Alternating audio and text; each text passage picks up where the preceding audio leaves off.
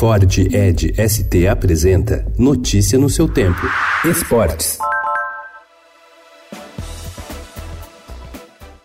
A contratação de Mano Menezes no lugar de Luiz Felipe Scolari provocou um racha no Palmeiras. Setores importantes do clube estão divididos em relação à chegada do treinador gaúcho, de 57 anos, que deixou o Cruzeiro há pouco mais de um mês. O primeiro a se rebelar foi o presidente do Conselho Deliberativo, Serafim Del Grande, que enviou um áudio pelo WhatsApp para alguns conselheiros, qualificando o possível acerto de a maior burrice do presidente Maurício Gagliotti. O Palmeiras oficializou o acordo acordo com o Mano até o fim de 2021.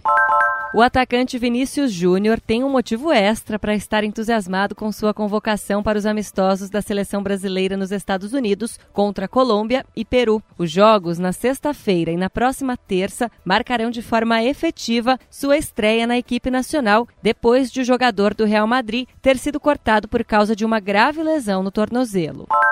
Os finalistas da Copa do Brasil serão definidos hoje. O Grêmio pega o Atlético Paranaense em Curitiba com a vantagem de ter ganho por 2 a 0 na ida. Já o Internacional joga pelo empate em casa, depois da vitória por 1 a 0 contra o Cruzeiro.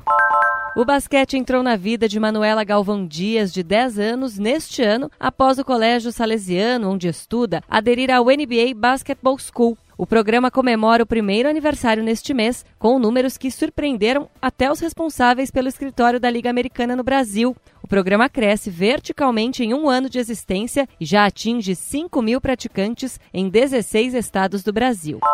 Com uma grande reação no segundo tempo, a seleção brasileira bateu a Grécia por 79 a 78 ontem em Nanquim, na China, e conquistou a sua segunda vitória em dois jogos no Mundial Masculino de Basquete. Com o resultado, o time, que havia estreado com um triunfo sobre a Nova Zelândia, assegurou a classificação à segunda fase com uma rodada de antecedência. Notícia no seu tempo. É um oferecimento de Ford Edge ST, o SUV que coloca performance na sua rotina até na na hora de você se informar.